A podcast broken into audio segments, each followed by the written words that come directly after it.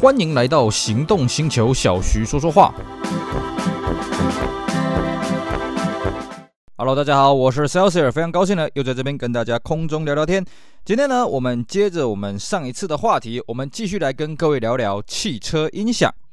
好的，在我们此前呢，已经录了两集啊，关于汽车音响的演进史啊，啊，我们跟各位稍微复习一下啊，最早的汽车音响呢，就是跟这个收音机一样，都是只有听广播而已。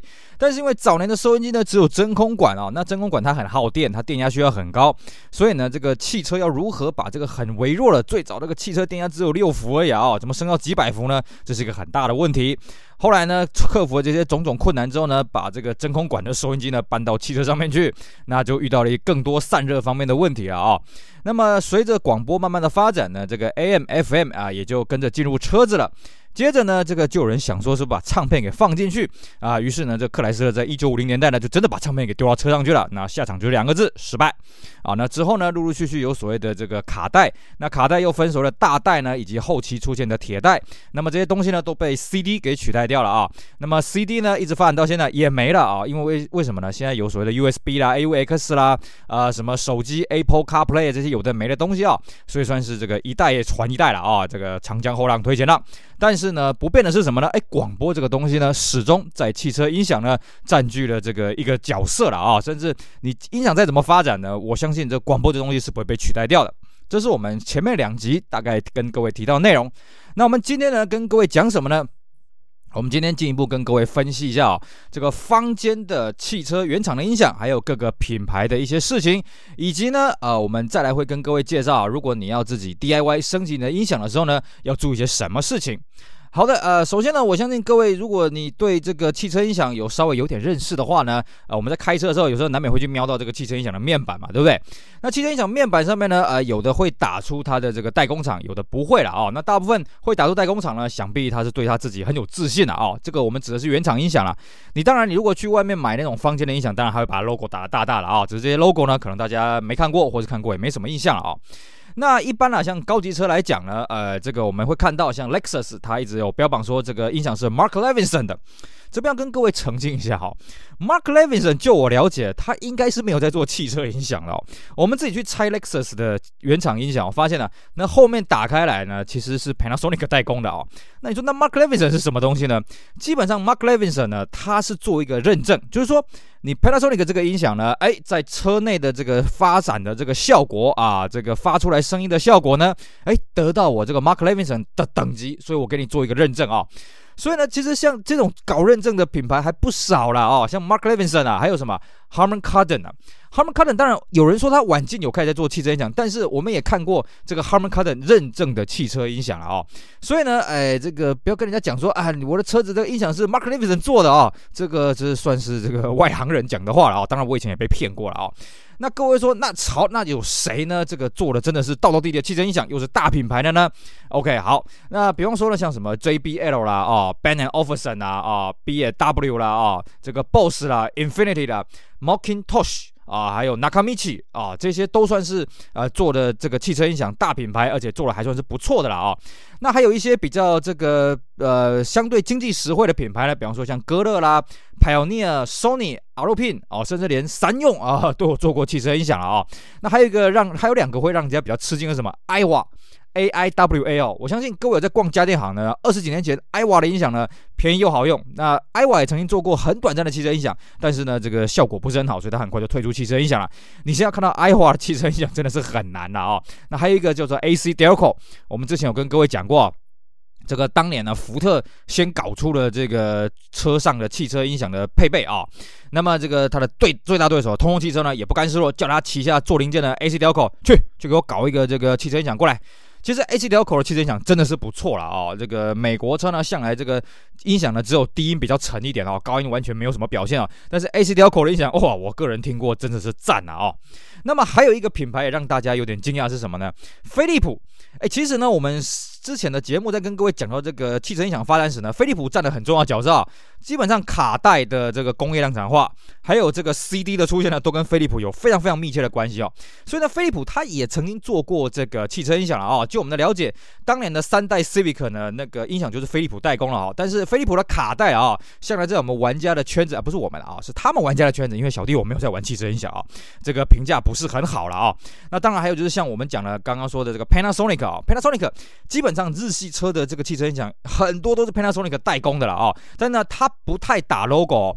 我们近年只有在一款车上面看到这个原厂的汽车音响呢，在它的面板框上面竟然打了 Panasonic，是什么呢？是这个第三代的这个 Outlander 哦，竟然在它的面板框上面哎打了一个 Panasonic 字样啊，这个真的是蛮神奇的啊。那么再来就是呢，像这个宾利了啊，之前去宾利展示间看车呢，我就问了，哎，这宾利这个车子音响谁做呢？然后就展示间的业务跟我讲，嗯，是我们自家宾利自己做的。这句话我是半信半疑啦，但是因为我没有拆过宾利的音响，到底是谁做呢？我也不知道了啊。比方说像劳斯莱斯啊，它是标榜什么 Harman Kardon 呢？啊，到底是不是 Harman Kardon 做了，还是还是哪一个品牌做的呢？通过 Harman Kardon 的这个认证呢？这个我也不是很清楚了啊。那我自己呢，这个接触过的汽车音响，我们那种高价的劳斯莱斯、宾利就不要讲了哦。让我印象最深刻的这种比较平价化的车款的汽车音响呢，呃，首先第一个啊、那个之前那个台湾这边进口过的 Kia K 五啊，这个。它为了要跟市场竞争了，所以它配备非常好啊。那时候配备了所谓的 Infinity 的这个喇叭啊。哦，那我曾经呢在展示间，呃，这趁着四下无人的时候呢，把这个车门都打开啊，然后把那音响开到最大声去吹吹看，吹到整个展示间呢那个玻璃都在晃。哎，这个音响没有破，嗯，这个音响还不错。但是呢，让我印象最深刻的是什么呢？是 Volvo 的 S90 Roya 的音响。哦，讲到 Volvo 呢，我相信大家对它的这个汽车椅子啦、性能、安全性呢，应该是比较有印象了啊、但是呢，Volvo 的汽车音响，诶。这个 S 九十的表现哦，第一代 S 九十啊，第二代我就不是很清楚了啊、第一代 S 九十的汽车音响的表现呢，哎，真的是让人可圈可点了啊、因为呢，这个我以前有开过九四零 S 九十，还有这个八五零了啊。九四零跟八五零音响真的是不怎么样，但是 S 九十音响赞，尤其是它加长版本哦。加强版本的音响呢，又比一般 S 九十的音响呢再更好一点哦。它的重低音单体不一样，然后呢，它在 B 柱上面还多两个高音喇叭。那它的音响主机呢，这个功率之强啊哦。我这台车子，我试过所有的重低音的音乐，没有一台啊、没有一个曲子可以把这台音响给吹爆了哦。里面的环场音响非常非常的好了哦，讲难听一点，甚至呢高价的 Benz S Class 七系列。我都没听过音场这么好的啦哦，当然你说呃近现代的车子有没有比它更好的？我不敢讲哦，因为这个音响的科技在进步。但是以二十年前来讲，Volvo S90 的音响真的是超级赞啊哦！所以呢，各位如果在这个报废厂有遇到这 S90 呢，别忘了啊，这个汽车音响呢主机可以带回家，但是别忘了后面要剪线哦。那关于呢这个这个剪线这个要怎么注意事项呢？我们之后会再跟大家讲哦。那还有一款车子的音响让我印象也是非常深刻的了啊！我相信呢，在台湾有玩音响、汽车音响的玩家，一定对这台车非常印象，叫做什么？叫做福特的 Tierra 啊！这个真的是平民车的奇迹啊！我们刚刚讲的 Kia K5 啦，这 Volvo S90 Royal 啦，当年的新车价格当然都还算是蛮贵的啊。但是福特 Tierra 这个车子呢，它就是啊，这个台币也就五十几万块钱而已啦哦，算是一个入门经济实惠的车子啊，反正就一台马自达三二三而已嘛，对不对？能够贵到哪里去呢？但是很神奇的是。Tierra 这款车子呢，它在这个中后期的时候呢，它开始配了所谓的真空管音响。各位不要怀疑啊、我们在之前跟大家聊到这个汽车音响历史的时候，有讲到嘛，一开始是真空管音响，但是因为真空管呢，第一个它很大，第二个它电压需求很大，第三个呢它散热很烂，所以呢这个汽车慢慢就发展成这个汽车专用的这个汽车的这个真空管，然后慢慢的改成这个这个其他的这种扩音的方式，真空管音响就被汽车音响给淘汰掉了啊、哦。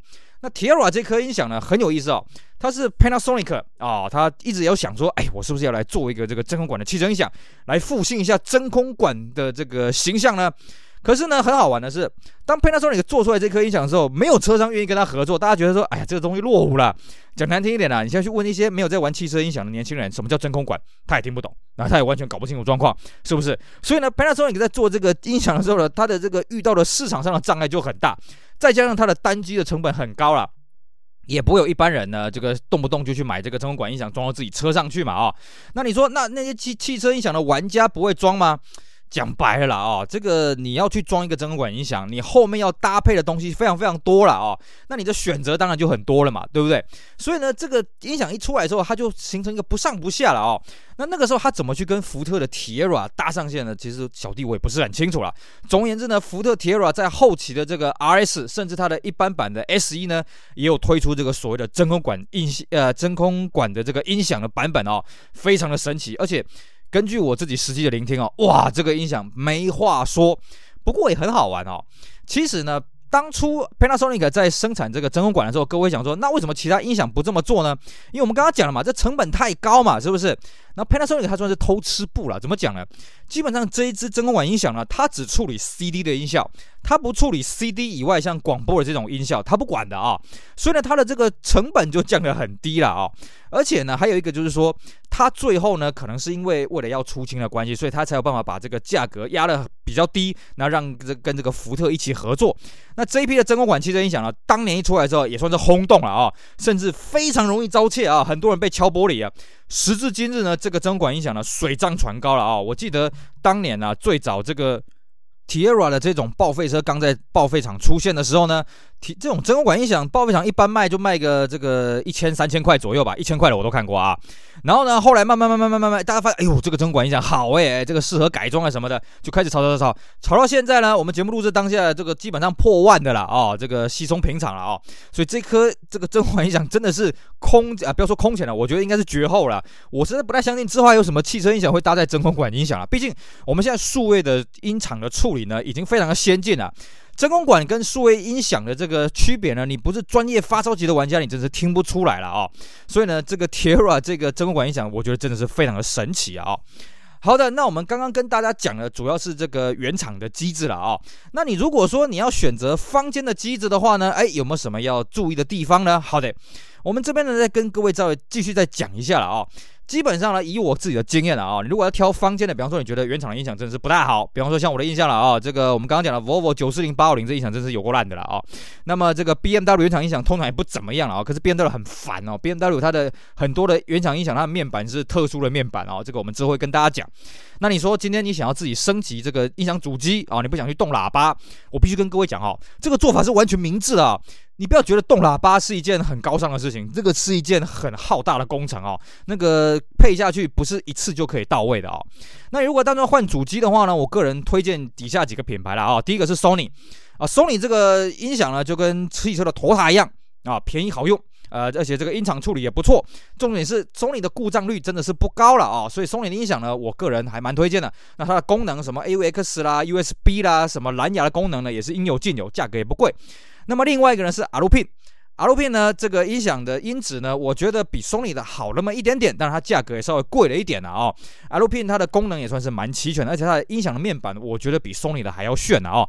当然，对于这个音响面板炫不炫呢，这个是见仁见智啊。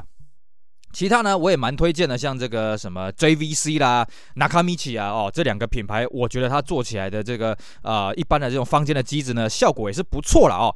接着呢，还可以有一个品牌可以给大家参考，叫什么？叫做 Blue Palm。呃，Blue Palm 呢，就是我们一般讲的蓝点音响啊。当然，我们现在原厂去配蓝点音响的车子，嗯，我是没什么印象了。但早年呢，这个 Benz、BMW 呢，有一些车子也是配这个 Blue Palm 的音响。但是 Blue Palm 呢，到现在啊，它当然也是要与时俱进嘛，哦，它现在出了这个音响的机子呢，我觉得它的这个价格稍微比我们刚刚讲的这些 Alupin 啊，比 Sony 还要贵了一些。但它音响的处理真是有它的一套了哦，这个一分钱一分货了。如果说 Sony 它是头塔的话，那我觉得 Blue Palm 就算是 Lexus 这种等级了哦，也是值得给。推荐给大家啊，那么再来就是说呢，那各位说那 Baker 呢？不好意思哦，Baker 在这几年，我发现在这个市场上的流通性没有那么的高了啊、哦。以前我们都知道嘛，老的 bens 呢，很多都是搭载贝克音响了哦。我个人是觉得这样子啊，如果你要贝克音响的话呢，我会建议你还是用老一点的机子会比较好了。新一点机子我看起来价格都还蛮贵的啊、那听起来效果怎么样？我真的是不大清楚。但是呢，像我们在报废厂，如果遇到这个老的 Benz 的，哎，他车上还有贝克音响呢，我们通通都把它杀下来哦。为什么？因为这个音响送礼自用两相宜啊，尤其老 Benz 呢。配上这个贝壳音响，虽然说它的音场真的是比不上晚进的新款的这个汽车音响，但是呢，它有那个当年的那种时代感，有那个味道。而且当年贝壳音响真的是这个音响品牌当中呢，算是顶级的啦哦。所以呢，这个我们也会建议啦哦，这个你看到这个老兵是有贝克音响呢，你可以多杀一下哦。这个真的是送礼自用两相宜，但是千万要记住啊。当年呢，这个 Benz 有标榜我们是防盗音响啊，所以它这个都有密码了哦，所以你要看一下有没有这个密码。那关于密码这个如果不见的话怎么办呢？我们之后会跟大家讲哦。那基本上了啊，这个美国的音响呢，我们一般在台湾这边，在亚洲这边呢就不是很推荐，或者说离开美国市场我们就不大推荐。为什么？美国的音响呢是很奇怪的，一点五 DIN 嘛。我们都知道，我们一般汽车音响分成一 DIN、two DIN，美国是一点五 DIN 哦。所以你在台湾你要买到这个一点五 DIN 的音响，或者在亚洲地区买到一点五 DIN 的音响，真的不是那么的容易啊、我必须这么讲哦。所以呢，呃，如果你的美国车是一点五 DIN，你又很在乎一定要原厂的规格的话呢，那你在亚洲地区你就要自己想办法了哦。那我看到不少美国车呢，这个后来都把音响改成这个。一定的哦，改成凸定的不多，因为你凸定的可能要再挖洞了哦。因为我们刚刚讲美国车的音响呢，就是重低音比较沉而已，但是它高音的表现真的是不怎么样了哦。所以呢，这个一般会坚持用美国车的音响用到底的，还真的是不多了哦。但除了 acdel 口除外，因为我觉得 acdel 口它的这个音场的处理还真的是不错了哦。那相对的呢，呃，如果你用的是一些什么，你你比方说你买了中古车，那买到一些什么橡胶牌的音响啊，那个音响名称看都没看过，这边我就不好意思去点名了啊。我建议你呢，最好把它给换掉，因为那种音响呢，基本上就是堪用而已了啊。这个基本上它为什么在市场默默无闻呢？就是它的做出来效果一分钱一分货，它通常很便宜，功能很多，可是呢，一下这个坏那个坏哦。那我建议各位啊，这个如果看到这种橡胶牌的音响，你还不如花点钱把它换掉，去换一个什么 Sony 的中古机啦，呃，换一个什么那么这个 R P 的中古机呢，那个效果就是更加的好了哦。那我们继续跟各位讲哦，你在这个找寻汽车音响，还有在安装汽车音响要注意些什么东西？好的，我们再跟各位讲，大概讲到说一些汽车原厂的音响啦，还有一些坊间音响的品牌的一些特性什么的哦。那当然了，有人会说，哎，有没有什么比较懒惰一点的方法哦？听你那边讲那么多，有没有什么便宜好用啊？我今天去报废厂去拆这个汽车音响，我去拆车厂去拆汽车音响的时候呢，哎，这个东西简单便宜好用又好玩啊，而且坏掉呢还没什么后顾之忧的，有的。啊，如果你真的是这种懒懒惰成性的人呐，哦，当然你可以去坊间的报废厂去买这个我们之前跟大家推荐什么 Sony 啦、Alpine 的音响了。那但是如果你怕说，哎呀，我就是喜欢这一款的 Sony 的音响，我就喜欢这款 Alpine 的音响，可是呢，这个流通性没那么大，有没有什么好用、便宜、流动性又大的汽车音响可以买呢？我教各位哦，你去拆 Toyota 的汽车音响，尤其是九零年代 Toyota 的汽车音响哦，那个流动性超级大的。我们都知道，TOTA 它本身这个销量是很好的嘛，对不对？所以它进入报废厂的这个比例也相对比较啊，这个比较常见哦。那 TOTA 的汽车音响有个很大的特色是什么呢？它的流动性超强的哦。基本上你九零代的 TOTA 汽车音响，从这个最烂的啊，以我们目前看到最烂的 Toyota Tercel 二十五瓦的这个三用音响，卡带 AM、FM 的音响，一直到呢这个最顶级的六片内置 CD，然后仿这个 Lexus 的这种顶级凸进的音响呢。其实它后面的插槽都是一样的啊、这个随插即用。也就是说呢，你只要改后面的这个插排线，你只要改一次，你头塔的音响任你升级啊，任你玩啊，音响主机了啊。而且呢，真的它很普遍呐哦，就是你在拆车场上面随便找，随便基本上随便有了哦。当然了，这个头塔进到二十一世纪之后呢，这个尤其越到近代呢，头塔也知道啊，这个汽车音响做的太耐用了，不是什么办法。甚至呢，它这个很多车子还是用这种专属的面板啊，比方说这个 XV 四十的 Camry 啊，那个面板是超级特别的，那个你要升级改装的超级麻烦的啊。我所以呢，我们还会建议各位，你大概找九零年代的中后期的那种头塔原厂音响，真的是好找。而且有人会说，哎呀头塔这个音响呢，毕竟是头塔了嘛，那音质有多好呢？哎，你不要这样讲啊。如果你找到的是九零年代后期、二十一世纪初期那个头塔音响主机呢，那个基本上都已经有到一百四十瓦，甚至我看过一百六十瓦以上的了啊。那个音场效果都不错。那你如果对音质很要求的话，来，我建议各位啊，你去找两款车，一个叫做头塔的 Avalon。一个叫做 Toyota 的 XV 二十 Camry 啊，XV 二十 Camry 在台湾叫做这个 Goa Camry，你去找这两款车。这两款车呢，注意一下啊，这个 Avalon 的话是每台车这个都是百发百中了啊。那 Goa Camry 就是 XV 二十 Camry 呢，这款车呢，你去听一下它的音场，如果你觉得它音场非常好呢，那就对了。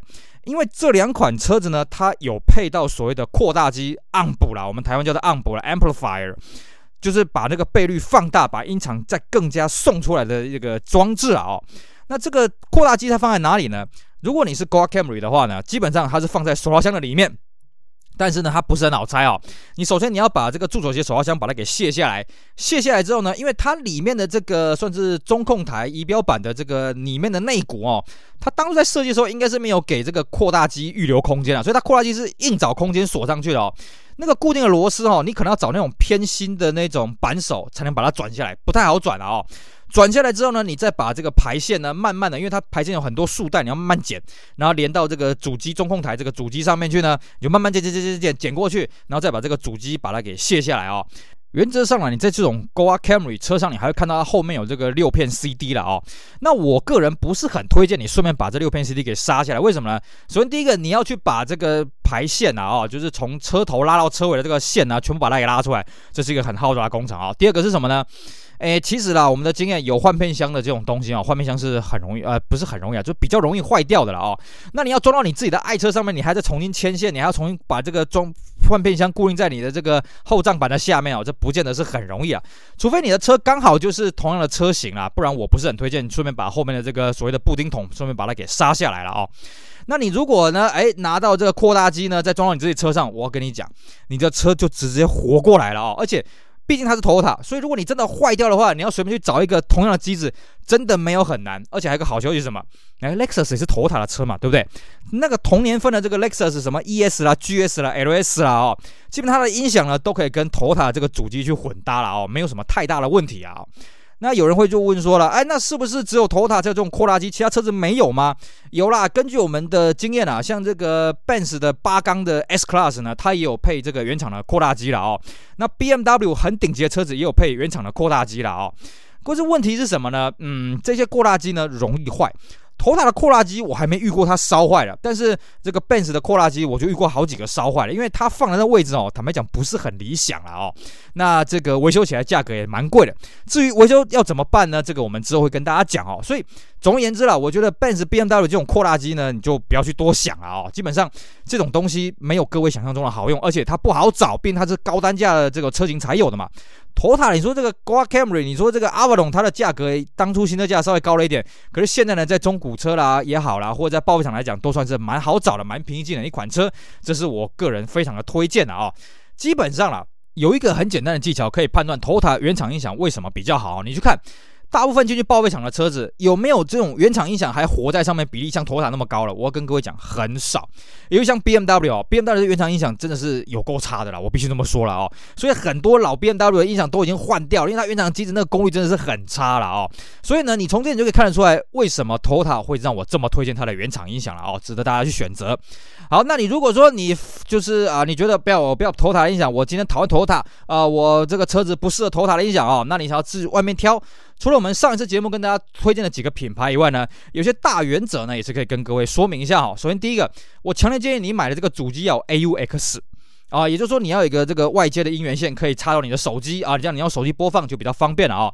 那蓝牙的系统呢不是很推荐，为什么呢？蓝牙这个系统呢，这个坏了你就很麻烦，因为坏了基本上是没办法修的啊。那有个比较懒惰的方法是什么呢？如果你买到没有 AUX 的话，你可以就去买一个手机的这个讯号转换发射器啊，就是它把这个手机的讯号呢转成这个呃这个广播的频率，那你在车上直接去收。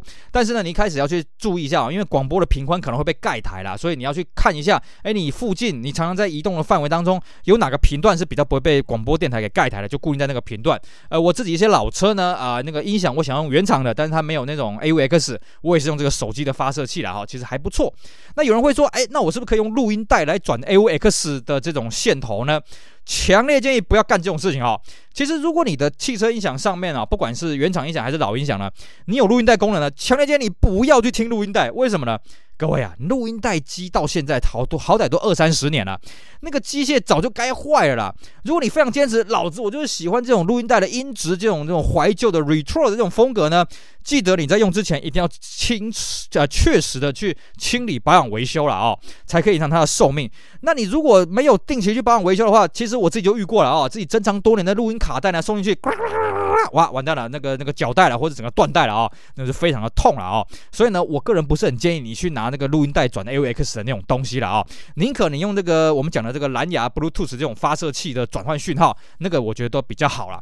那至于主机呢，如果你想要有荧幕的话呢，我强烈建议不要要去买那种伸缩荧幕啦，内建伸缩荧幕。当然，你现在要买那种内建伸缩荧幕，我看也不太不太容易了哦。还有就是不要有遥控了哦，遥控那种东西容易丢掉了，而且通常这种机子的画质也是蛮有限的了哦。那相对的 CD 换片箱呢，我们刚刚讲也不是很推荐了哦。毕竟换片箱容易坏，还有就是所谓的前置 CU 式多片的 CD 呢，啊，这个我们也不推荐，那个非常容易坏啊，不管是什么品牌了，无一幸免。就算是我们刚刚很推荐的 Toyota，其他六字六片前置 CD 的故障率也是很高了哦。那至于有人会说，哎，你刚刚讲这些老掉牙的东西嘛，我们买的新的音响也没有这么伸缩荧幕嘛，啊，也没有那个什么呃什么画质有限的这些问题嘛，对不对？我们直接装个安卓机不就好了呢？我必须跟各位讲哦，安卓机我的研究不是很多，但是就我粗浅的经验呢，安卓机也是有使用寿命的哦。所以呢，安卓机的选择怎么样呢？我建议各位你应该去多做一些功课了哦。我自己是从来没有买过安卓机来装，我都是买过来的车子，如果人家帮我装过安卓机呢，那我就自己这个这个欣然接受了哦。好了，那再来呢，我们来跟各位讲讲这个拆装的问题哦。在你在报废厂、在拆车厂、在拆音响的时候，一定要注意一个事情哦，一定要把线头拆下来。你不要傻傻的啊，音响主机把它拆下来啊，那后面的插片把它拔掉，就带着一个空机这样子走人了啊。千万不要干这种白痴事情啊！就算就算你拆的这个机子跟你车上机子是一模一样，也不要干这种事情，不要干得太潇洒。为什么呢？因为那个排线哦，到时候你要在卖这个机子的时候，有没有排线，那个价格会差非常非常多。而且呢，你后面的排线要留得够长，你不要说啊，那我就意思是留个一公分就好了，那个没办法接线啊，各位。所以呢，你最好排线留越长越好了哦。那你在剪排线的时候，有件事情非常重要哦，你记得。拆的时候一定要断电，你在装的时候当然也要断电了哦，你不要傻傻的哦就给它剪下去，因为有的时候你接剪到那个正电的时候，它会跳火花出来。跳火花，如果那个火花打到一些负电呢，打到一些其他的电电线呢，那可能会导导致整个机子瞬间烧掉了哦。所以记得一定要断电再剪线。那你如果你用的是呃，你拆的车子是一种比较先进的车型，不能断电的话，那要怎么办呢？我建议你要找专业的人士啊，就不要自己乱搞了哦。然后呢，有一些人会觉得说，哎呀，我是不是改个扩大机呢？改那种电子琴，放在那个后面的音响里面呢？呃，后面的行李箱里面了哦。我觉得啦，这个效果其实通常都不如预期。为什么呢？因为你要看哦，你的电子琴，你的这个扩大机的功率放出来的，你的喇叭会不会跟着烧掉呢？我们就遇过好多啊，只改那个扩大机啊，然后这个主机也改得很好，结果呢，喇叭没有跟着升级，喇叭全部烧掉了啊、哦。因为呢，喇叭的配置是很有学问的哦，尤其还有所谓的这个 channel，就是声道的配置了啊、哦。这边简单跟大家讲一下什么叫声道啊、哦。最早的汽车音响这个喇叭就没有声道的问题啦，后来就出现所谓的双声道了啊、哦。那双声道呢，最早理论上就是所谓的。左右声道，但是左右左右声道呢，跟喇叭在左边右边这个是没有关联的哦。像这个 Benz 它就很好玩。早年像那个 W 零八哦，它的喇叭是一前一后啊、哦，它虽然是所谓左右声道，可它其实听起来就是前后音场这样子了哦。反正日系车比较乖了，你左右声道，那我就左边喇叭、右边喇叭这样去调整嘛哦。那慢慢的就出现所谓的四声道，左前左后、右前右后了哦。那后来又出现所谓的第五声道、第六声道了哦。那五声道通常是重低音一个声道了哦。那六声道呢是怎么玩呢？就是在照后镜那边的喇叭、高音喇叭各算一个了哦。所以呢，这样子加起来就是六个了哦。当然你。理论上你可以两百个声道都可以了哦，你只要装得完，你只要配得完都可以了哦。那么比较好玩的是哦，这个我们刚刚讲到 Benz W 零八，它搞这个前后声道。那后来呢，Benz 的这个如果各位接触过 W 一二四 W 一二六呢，它就有一个很好玩的装置叫什么？就是可以调整前后的这个这个声音场的配送的装置了哦。它放在这个排浪头的后面这边。那这个是怎么出来的呢？因为当年基本上只有两声道，可是呢，Benz 的车子已经有左右前后总共四个喇叭了哦，所以呢，他就搞了一个这种平均的分配器了哦。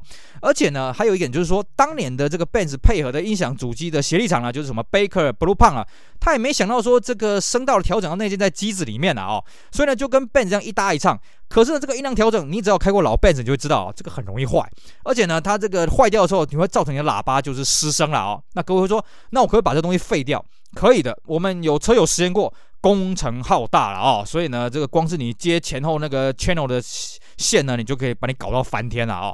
好，那这个是跟大家补充一下了。那回过头来，有人会说，那我喇叭本你可不可以升级呢？当然可以啊，基本上啦。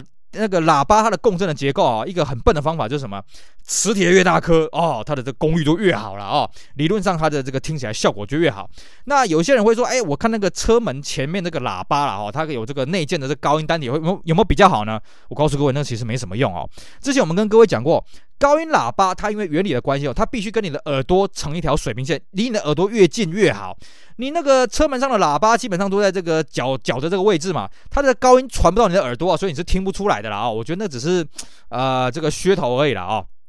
所以呢，一般我们高音喇叭呢，都是放在这个 A 柱后视镜的这个内内板的这个位置，或者是呢，有些比较炫的，它是在仪表板上面直接升起来。它为什么要升起来？那不是炫而已啦，那真的是因为考虑到你的耳朵听的这个音波的这个传递而已啦哦。那当然了，车门板上的喇叭呢，其实它的效果不是非常好，因为我们之前有跟各位讲过。喇叭它最要最重要是共振空间的哦。早年的喇叭是放在仪表板上面，仪表板没有太多共振空间可言，所以早年的汽车音响的那个效果都不是很好。后来大家发现呢，门板本身那个中空的地方呢可以做共振，但是各位可以发现了啊，这个其实汽车音响主主要的声音来源还是在后面。为什么？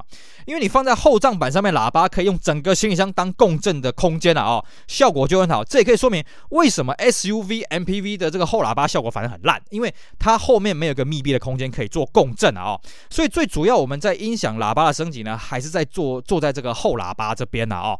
好，那在前门板的这个喇叭呢，还有一个问题是什么？如果你喇叭要升级的话呢，你可能要挖洞了哦，你可能就要破坏原本的结构啊。所以这个你门板有没有什么空间呢？会不会打到这个升降机什么的哦？这个就要请专业人士来评估。而且还有一种偷吃布的方法是什么呢？你可以把它叠高起来啊，因为我们知道汽车这个门板上面的这个厚度不是很够了啊。那你往上叠呢，也可以把这个磁铁空间找个地方可以去舒展一下，这也是一个偷吃布的方法了啊。基本上了，我都会建议啦，如果你要改装喇叭的话，最好是找专业的音响店啊，他们都有很多奇奇怪怪的这种工法可以使用啊。我自己要改装门板喇叭，我都是找这个汽车音响店，我自己也不会自己自己动手了，因为我觉得那个光是脚位啊，一些什么安装、拆装门板的一些工序啊什么的，真的是蛮麻烦的了哦。我们跟大家讲前门的喇叭的这个施工呢，建议你找专业的这个店家来做了哦。那有人可能就想说，那后帐板上的喇叭，我是不是就可以自己来呢？我建议你最好要三思啊！为什么？因为呢，通常后账板上面喇叭是非常难拆的哦。前门上的喇叭，就是一般车门上的喇叭呢，它只是你拆工要比较细而已啦哦。后账板通常那个喇叭，我不知道为什么，我不知道原厂到底在想什么哦。我们遇过很多是要前后内外夹击的啦哦，这很奇怪。当然少数哦，极少数那种喇叭很亲切的哦，就是你直接后账板什么都不用拆啊，那个那个那个喇叭盖打开啊，直接喇叭冲下去就好，或者从后面啊，从这行李箱上面直接锁一锁啊，就搞定了。这种车非常少，很多那种普通的车子，比方说这样 Civic 六代啊，所谓的 K 八，哇，那个拆那个后账板。真的是要人命啊！哦，这个真的是工程非常非常浩大，我也不知道为什么它原厂要做这种设计了啊！哦，所以我建议你，如果你要自己拆后账板的话，哦，嗯啊，你最好上网看一下那个网络上有没有什么教学影片啊，告诉你这个后账板要怎么拆哦。你自己去摸索，你真的会摸到发疯，因为每一款车它后账板的那个结构真的是不尽相同，而且就我们的经验啊，哦，真的是后账板常常那个卡扣，你拆到哪里爆到哪里，拆到哪里坏到哪里了哦。那为什么他要这样做？我真的是不知道了哦。好，这是我们跟跟大家先补充一下，我们上一集没跟大家讲到的后帐板喇叭的事情。那呢，如果你今天你升级了这个音响的主机之后呢，我强烈建议你，你最好原本的主机不要扔掉，你留着。各位说，啊，留着不是占空间吗？如果你是凸定的音响的话，我觉得那你可以丢掉是没有错了啊、哦。如果你是什么安卓机啊，什么 DVD 坏掉那种东西，我觉得你可以丢掉是没有错了啊、哦。但是如果你是弯定的话，我建议你留下来，为什么呢？可以狸猫换太子啊。因为呢，你在卖车的时候呢，其实音响有没有含在车子里面呢？诶，就是一个很重大的一个学问啊、我们之前跟大家讲卖车的技巧，就有讲到这一这方面的事情啊、今天呢，你一个好的音响呢，好几千块甚至上万块嘛，对不对？一台中古车如果只有几万块的话，那是不是音响也占了车价的这个好几分之几了？是不是？如果说呢，今天哎，你觉得对方那边一直给你乱杀价，你就把这个旧的音响付给他，让他自己去想办法啊。那还有就是说，如果你车子要迁去报废厂的时候呢，如果你的车上没有音响的话，通常报废厂会扣一点钱。所以呢，你塞一个不管会不会动的音响呢，报废厂他基本上不会去管了，他就不会扣你这笔钱。这是一个小小的技巧了啊。那我们上次跟各位讲呢，你在这个拆音响的时候呢，你记得要剪线的时候要断电，那接线的时候也要断电啊，这个切记啊，这个车子不要过电啊，不然你可能会这个有火花，有些不好的影响，甚至会把音响给烧坏掉啊。那再就是你在接线的时候，很多人会觉得说，哎，我是不是这个这个绝缘布啊？我们俗称叫电火布，电灰布啊，那把它给包包包一包就好了，最好不要啦，因为这种。这种绝缘布哈，第一个你绑的时候，你也不会绑得太细，你会有些空气啊，那久久它就会藏污纳垢了啊。再来就是你未来要拆装的，未来要拆装的时候呢，会很麻烦，所以我们会建议你呢，还是乖乖的哈去买那个热收套管啊，拿打火机熏一下啊，这样子做是最好的方式了啊。那么再来就是你在升级音响了之后呢，你后面的剩下那些排线一定要收好，不要乱凹啊。我们之前就遇过这种凹到线线头整个爆出来裸露了，那个你不小心跟那个仪表板上面那个金属搭到铁，那个车子会火烧车的，一定要搞清楚，一定要小心这个地方。那再来就是，如果你今天买的是中古车的话呢，你最好也去看一下它的音响有有没有大幅的升级啊。像我们之前买过这种年轻化一点的车子，哎，前手有装那什么火箭炮啊，什么鬼东西有的没的。那个最好全部把它给清出来哦！我之前就买过好几台啊，那个车子清出来大概有他妈二十二三十公尺的那种线啊，哇，加成加起来真的好恐好恐怖啊！那种线为什么把它清出来呢？因为你不知道它有没有做妥善的这个处理，有没有确实的绝缘，有没有确实的断电，哪一天不小心搭铁搭到，那个是超级麻烦的了哦。所以建议各位呢，这个买到这种中古车的时候，先检查一下它的音响有没有乱接什么线，有那种接线的话，最好把它清一清了哦。那个放在车子里面啊、也是增加重量，所以它重重重量也不是很多了哦。那还有就是什么呢？你在升级主机的时候一定要注意一下哦。如果你的车呢是这个特殊的中控面板呢，那我建议你最好死心了吧啊！像我们之前讲的这什么 t o t a 的这个 x V 四十的 Camry 啦，Infinity 的 G 三五啦，那都是专用的音响面板，还有这老的 BMW，哇，这个真的超级麻烦的啊！还有就是什么呢？还有一些哎，看起来它不是专用的音响面板，哎，你就很开心了，对不对？哎，标准的一定或是凸定的这个音响壳嘛，啊。这拆工下去要你要你命啊！像什么，像 A3 的 Sphero 哦，那个拆下去真的是你几乎整个仪表板要全部拆下来，而且很讨厌的是什么？你又看不出它的手路在哪里，它的那个卡扣的扣点在哪里啊、哦？这个最好也是在拆之前呢，去上网看一下有没有好心的这个外国人啊，有没有好心的人啊，先帮你拍影片，告诉你说这要怎么拆哦。那个拆下去真的会死人，而且拆到哪里坏到哪里。我们都知道，中控台一般在太阳底下这样曝晒了啊、哦，其实它本身的材质就比较容易。变成比较脆弱了啊、哦，那你在拆这种东西的时候，难免不小心那卡扣啪断掉，啪断掉什么的啊、哦，这个是常有的事情，所以不是很建议这个常常去拆装这个音响的这个主机啦，倒不是很建议的哦。而且很多时候你拆下去哦，哇，你再装回去工程浩大，然后发现，哎，为什么螺丝有多了？你少螺丝就算了哦，常常会多螺丝哦，而且拆久了，你整个中控台的那个声音也会洗洗甩甩、叮叮孔孔，那个真的很麻烦的哦。所以呢，我还是建议的，如果你要拆装这种特殊面板的这种。中控台呢，你还是花点钱去找专业的音响施工店啊，哦，那他们比较有这个施工经验，而且呢，真的你不要自己乱接。我之前就跟保养厂呢，就是一般的汽车保养厂呢，一起合力去把汽车音响给装上去了，结果呢，有一条线接错了啊，差点火烧车啊，这个真的是要小心的啊。那还有就是呢，诶，我们自己在买卖中古车，有时候会发现那个汽车音响的接线呢也很奇怪，一看就知道这不是音响店去接的了啊。像我之前买过一台车，很很好玩哦。你车子熄火之后，OK，它音响会这个断电。你开了车门之后，音响会自己打开。你再关了车门，音响自己关起来了。哦，这个接线呢，后来才发现，因为它有一条这个电呢，是接到这个车门的这个迎宾灯的这个电线啊，它就从那边去借电出来，非常的奇怪。那我还有另外一车更好笑了哦，那台车开着开着，哎，开到一半呢，那个音响会自己打开。然后呢，这个开着开着呢，音响会自己关起来。呃，这到底怎么回事呢？之前有人跟我借车啊，哦，借完车之后跟我讲，哎，小旭小旭，你这车好奇怪哦，你这个车怎么开到一半哦，半夜开到一半，音响自己打开了，自己在那边讲，自己在那边接收广播了，这怎么回事啊？我只好跟他说，嗯，应该是车子有话跟你说吧。哦，他一听，哦，吓一跳，然后说，哎，可是为什么他自己开开开这个，自己又关起来了？这怎么回事呢？嗯，应该是那个车子都对你说的话说完了吧？哦，其实不是啦。后来我就发现哦，那个是音响接线的问题啊。哦，它这个接线呢有点接触不良，有时候它自己会去永久电，自己会去搭铁搭上去了，哦，变成自己过电了啊，哦，什么的。因为后来我把那台车的音响拆到别台车上面，啥事儿都没了哦，这很明显是原本那台车上接线的问题啊。那如果你跟我一样玩的是比较老一点车子的话，还有一个地方要注意啊，就是所谓的天线哦。天线呢，一般这种老车是放在这个最后面信箱的位置啊。那天线呢，至少都会裸露在这个后叶子板的外面嘛。所以你要注意哦，天线跟这个裸露还有这个钣金接触的这个橡皮是不是有老化？很多老的 BMW 很容易从那边把水跑进去，然后整个天线就烂掉了啊、那天线烂掉呢，你要去改天线什么，这个工程就比较麻烦一点了哦。那有个比较简单的替代方法是什么呢？你可以直接买那种有内建小天线然后，就是可以贴在挡风玻璃上面那种音响主机了啊、那个算是比较简便的一个方式，而且据我的研究的那个效果也不错了。那如果说你买的是那种非常老的车子呢，你切记要注意一点啊、那个机子啊，如果它那个机子没有内建除波器的话呢，一定要注意一下它的除波器在引擎室里面除波器是不是有故障哦。通常那种很老的在五六零年代那种车子哦，它的除波器大概到现在大概也都不是很灵光了，所以你多少会听到那个引擎在吹哼哼哼的那种声音啦。尤其你在听广播的时候，这个也是一个小技巧。那接着呢，我们跟各位讲一下啊，如果你的气门响坏了要怎么办呢？很简单嘛，扔掉嘛，对不对？或像我们之前跟节节目在上面跟大家推荐的啊，你可以去，我建议各位去杀头塔原厂的机子啊，就是九零代二十一世纪初期头塔原厂的机子，那个功用性很大，流动性也很强啊，那个后面的排线都不用改啊，非常容易方便安装。那你说不行不行不行，我这个音响呢是什么？我这个爷爷的爷爷的爷爷的爷爷的一路传下来的啊，我不能把它给这个丢掉，不能把它给换掉，对我有无比的革命情感，然后怎么办呢？好吧，那你就要去送这个维修了啊。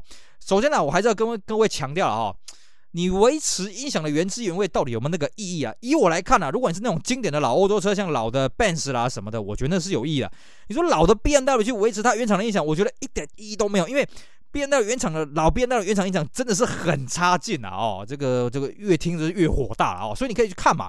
我们之前跟各位讲。老的 Benz 呢，可能你会看到中古车还留着当年的 Baker 的音响，可是 BMW 你基本上看不到了，因为那个功率真的是有够低的啦哦。好了，先不要管这个原汁原味的问题。如果你坚持要修音响的话呢，你要去找谁呢？哎，坊间有很多这个汽车音响店呢，他会说，哎，我会帮忙维修，但其实他们也是转接给所谓的维修达人啊。一般自己动手修的汽车音响店不多，为什么？因为修音响是一件很烦的事情啊，它也是另外一个专业。修音响跟装音响完全是两回事啊，就好像你买新车跟你修车是两个完全不同的学问啊。那么通常以我的经验啊。